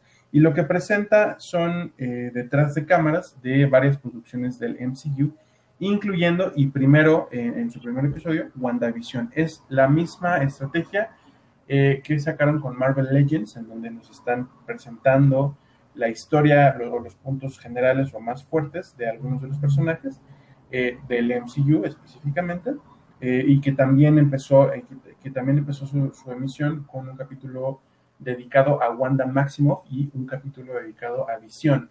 esto, pues obviamente, porque la serie está ahorita en boga y, sirve mucho para, pues para sobresaltar a, estos, a estos personajes y que la gente se pueda familiarizar un poco más con ellos. Y bueno, partiendo de esta noticia y aprovechando la coyuntura, vimos, como cada semana, el episodio más reciente de WandaVision. Cuéntanos, bueno, Primero que nada, spoiler alert, así que si no han visto el capítulo, eh, pues paren esta eh, reproducción hasta que lo hayan visto, porque vamos a hablar de, de todos los detalles que encontramos. y de lo que nos gustó del episodio. Pero bueno, sí. Eh, la verdad es que me, me, sorprende mucho cómo esta serie logró, y, hablamos de este fenómeno de unirte, especular, generar nuevas teorías, estar al pendiente del capítulo. Eh, muchas personas incluso lo que hacen es que ven el capítulo a las dos y media de la mañana que se, se libera yo no hago esto, ¿no? Yo lo veo en la mañana, eh, eh, en la mañana antes de meterme a redes sociales para que no me spoileen nada. Y lo disfruto muchísimo. La verdad es que cada, cada capítulo me trae una sorpresa nueva. Y me rompe teorías, pero también me sigue generando nuevas. Y creo que eso es la riqueza que tiene esto. me gusta, en cierta manera, ¿saben? Me gustaría que pudiera hacer binge watching con esta serie y ya aventarme todos los capítulos de una vez y a la vez no, porque me, como que me mataría esta sed de contenido, o sea, como el esperar cada semana creo que eh, tenía como cierta riqueza este modelo, y, pero bueno, así lo podemos, eh, te lo van dosificando. Hay algo que quiero decirles, eh, que hubo un rumor, y creo que lo mencionamos la, semana pasada, que, que, los últimos tres episodios iban a ser de una hora, obviamente pues ya vimos que, que, este, el séptimo episodio duró media hora, igual que siempre. Eh, en teoría, y esto sí, sí se estableció, es que la serie dura seis horas. Entonces, ahorita llevamos tres horas y media por, los capítulos de media hora. Entonces, ya sea que el próximo también sea de media hora y un final de dos horas, o dos capítulos como de hora y media y algo así. Entonces, digo, espérenlo, tal vez puede ser algo, algo parecido. Y bueno, me gustó mucho este episodio. Eh, eh, aplausos para, para Elizabeth Olsen, que no solo interpreta diferentes personajes de sitcom, a mí me encantó, digo, yo, yo veo Modern Family, que está, este capítulo está inspirado en Modern Family, y se dice por ahí que The Office, pero como que yo no sentí tanto la inspiración de The Office. Eh, y otra serie que dirigieron los hermanos Russo que se llama Happy Endings. Yo sí vi Happy Endings, pero como que no, no lo relacioné, ¿saben? O sea, como que pues por ahí. Pero bueno, el chiste es que hace una impresión tan buena de Claire Dunphy, que es la, mamá de, pues sí, de la familia Dunphy, pero, pero en Modern Family, hace una eh, buena impresión de Julie Bowen. ¿Mande? ¿Verdad, que sí? ¿Verdad que sí? Está, a, mí yo estoy en medio de la misma impresión, ¿verdad que sí? Y chéquense los sets, o sea, no saben los sets, los sets es igual, o sea, cada uno de los sets se parecen mucho, a los que vienen inspirados, ¿no? Entonces, en este Modern Family, la cocina se ve casi igual a, la que puedes ver en Modern Family. Entonces, eh, por este lado, pues aparece muy bien, me gustó mucho. Eh, se puede notar como ciertas cosas que, puedes decir, bueno, y ya cuando como que nomás está hablando como loca. No, eh, creo que lo que refleja este episodio es su descenso como a esta locura, como que ya no sabe hacer. Y ella misma lo expresa diciendo, hay cosas que ya no puedo controlar, o por qué no las puedo controlar, ¿no? Y, hablan mucho. E, el comercial de esta semana fue este Nexus, que es como este antidepresivo, ¿no? Y, tiene mucho que ver con, lo que ahorita les vamos a contar, porque habla, y, el mismo comercial lo dice, tal vez ni siquiera se trata de ti, ¿no? O sea, pero cuando estás en esta situación donde estás deprimida, donde sientes que el mundo eh, pues es más pesado que tú, toma Nexus. Y, y, en el, o sea, está el comercial, pero dentro de la misma trama de la historia puedes ver cómo Wanda está tomando Nexus. Entonces, este, ahorita pues les decimos que tiene que ver esto del Nexus, pero me gustó eso que está mostrando, me gusta mucho como el estilo de comedia donde ves eh, como te dice, bueno, tuve que expandir el, el, hexágono para que no pasara esto y, y, ves a los otros corriendo, ¿no? O sea, sí tienen como este estilo de comedia. Eh, no hubo lamentablemente como esta parte donde viéramos a Darcy con su traje de, two, Broke Girls, que pues es, la serie donde ella aparecía, pero eh, pues Darcy sirve como esta parte de explicación de la, visión. Y me gustó el final, el final es espectacular, espectacular, eh, no solo porque tienen como pues, pero bueno, y a mí sí se me quedó muy, muy clavado en la mente canción de, ya, ya, y aquí viene esta revelación. Eh, aquí viene el, el super spoiler. Agatha, más bien, este, Agnes es Agatha Harkness. Y eh, ella también tiene poderes, ah, ya, ya lo menciona, le dice, ah, así que tú también eres, no eres la única bruja en el vecindario. Y muestran esto, o sea, muestran todo lo que ella está haciendo atrás. Entonces, bueno, las teorías sobre, les decía que va rompiendo teorías porque pues que si Mephisto eh, después eh, empezó a crecer igual en, en, línea que si es Nightmare, es otro villano que justo porque ha habido muchas menciones de pesadillas. Y entonces eh, todavía no se sabe quién es, a lo mejor ella es el gran villano, pero alguien es su jefe, que yo creo que tienen que pegar de cierta manera en el, en, ya sea en la, película de Spider-Man o, la de Doctor Strange, tienen que ser un personaje un poco más grande, no creo que, lo dejen como tanto por ahí. Entonces, eh, ajá, entonces creo que me, encantó, o sea, al final me encantó, se corta ahí, hay una escena, pues, bueno, se le llama de medio crédito, no es hasta el final.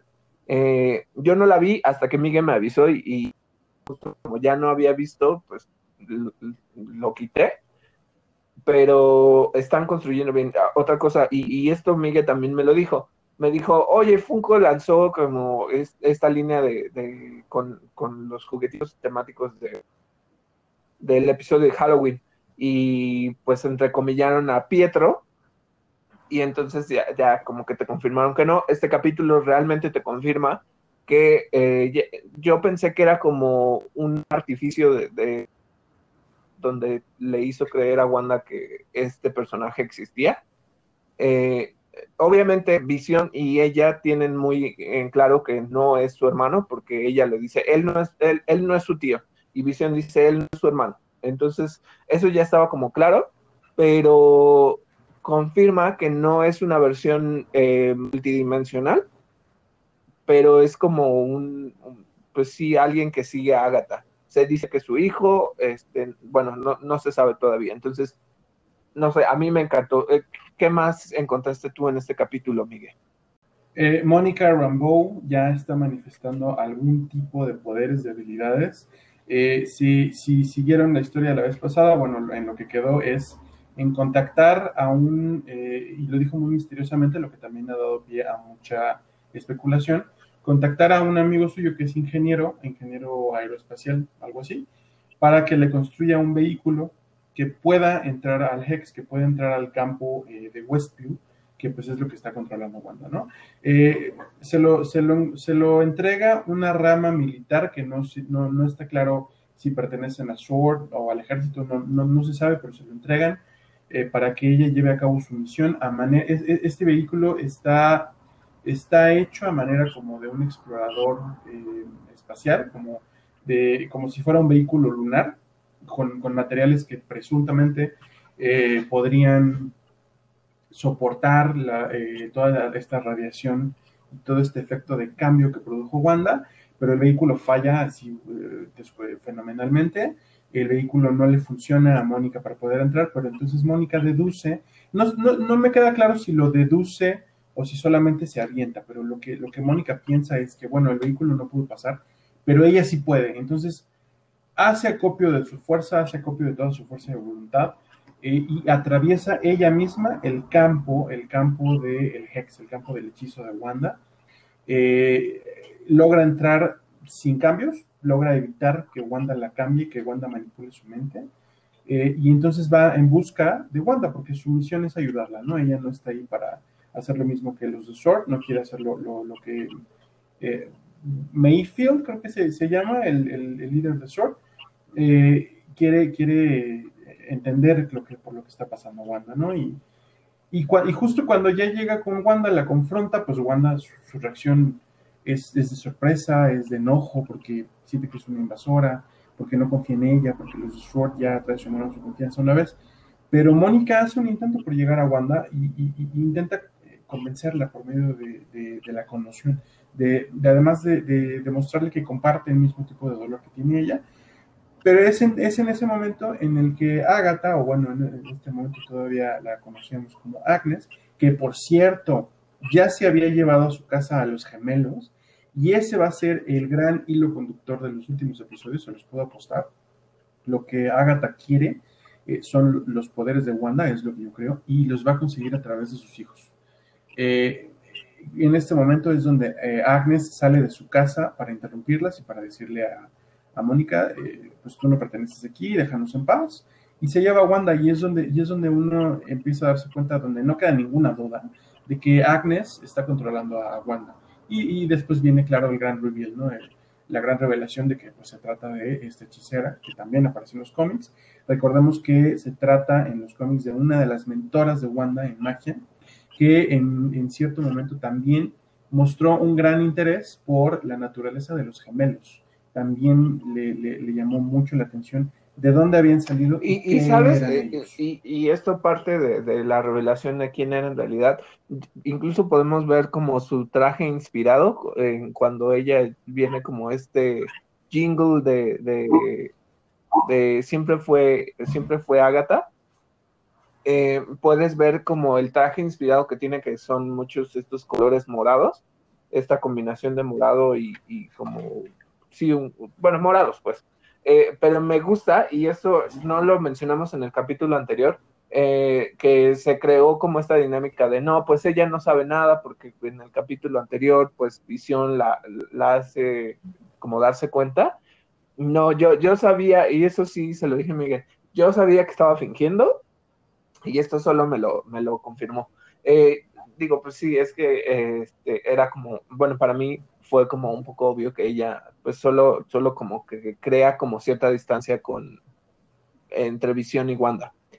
Eh, sí, quiere a los niños, ya, ya los capturó. Eh, eh, Billy empieza a manifestar más poderes de los que tiene porque tiene como telequinesis y entonces le empieza a decir a Wanda que pues le duele la cabeza por, por las voces que está escuchando.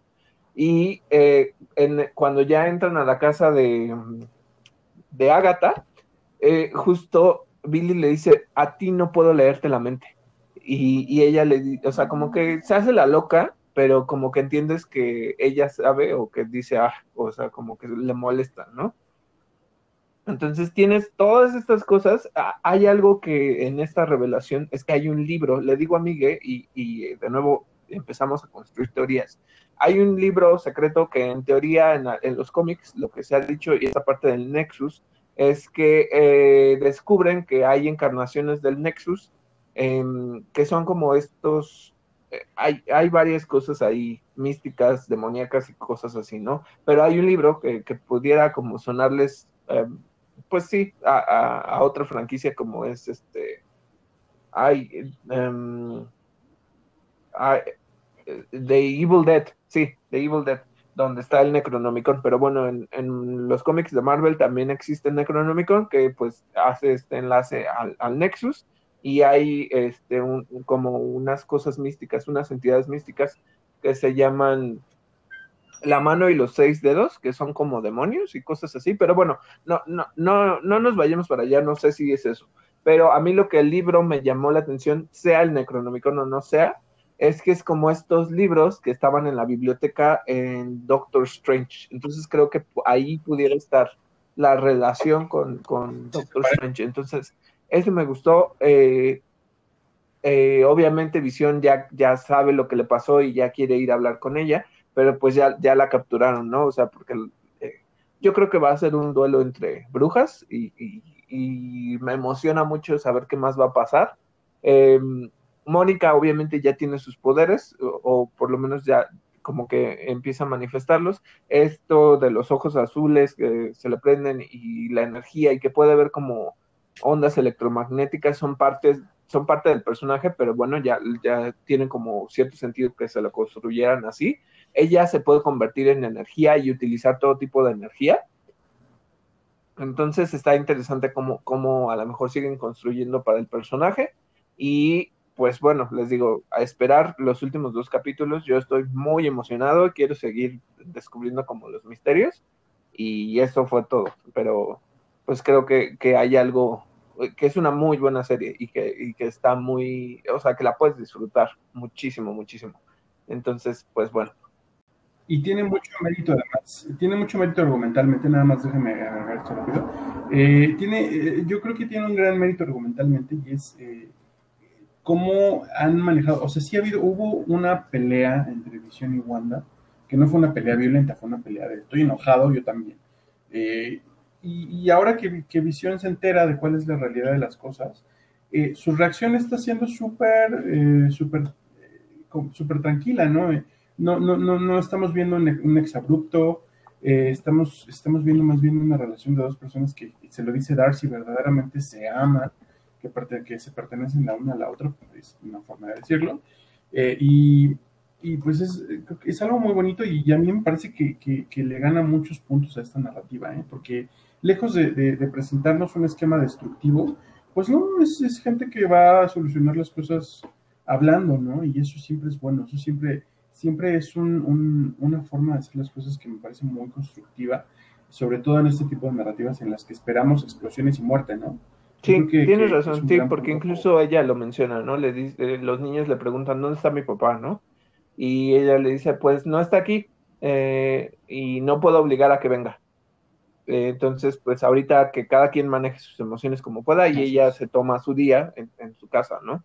Entonces eso, pues tiene mucha razón. Y de nuevo, y ya sé que, que está muy, muy no, no es que no es creepy, pero me encantó como todo este montaje de, Agnes que está inspirado en, la entrada de la familia Monster, o de los, sí, de los Monster. Este, además del jingle que está fantástico, me encantó el final cuando dice, ay, por cierto, también maté a Sparky. Es, eso no, me, encantó, muy, muy cabrón, o sea, porque es este sarcasmo. Entonces, pues bueno, el, véanla, está, está muy buena. Y, y esto fue todo por el episodio de hoy. Eh, gracias a todos los que nos escuchan. Recuerden que pueden escucharnos a través de diferentes canales, como puede ser Spotify, eh, Anchor, Apple Podcast y Google Podcast. Eh, yo soy David Cervantes. Y yo soy Miguel Covarrubias y esto fue Interactor.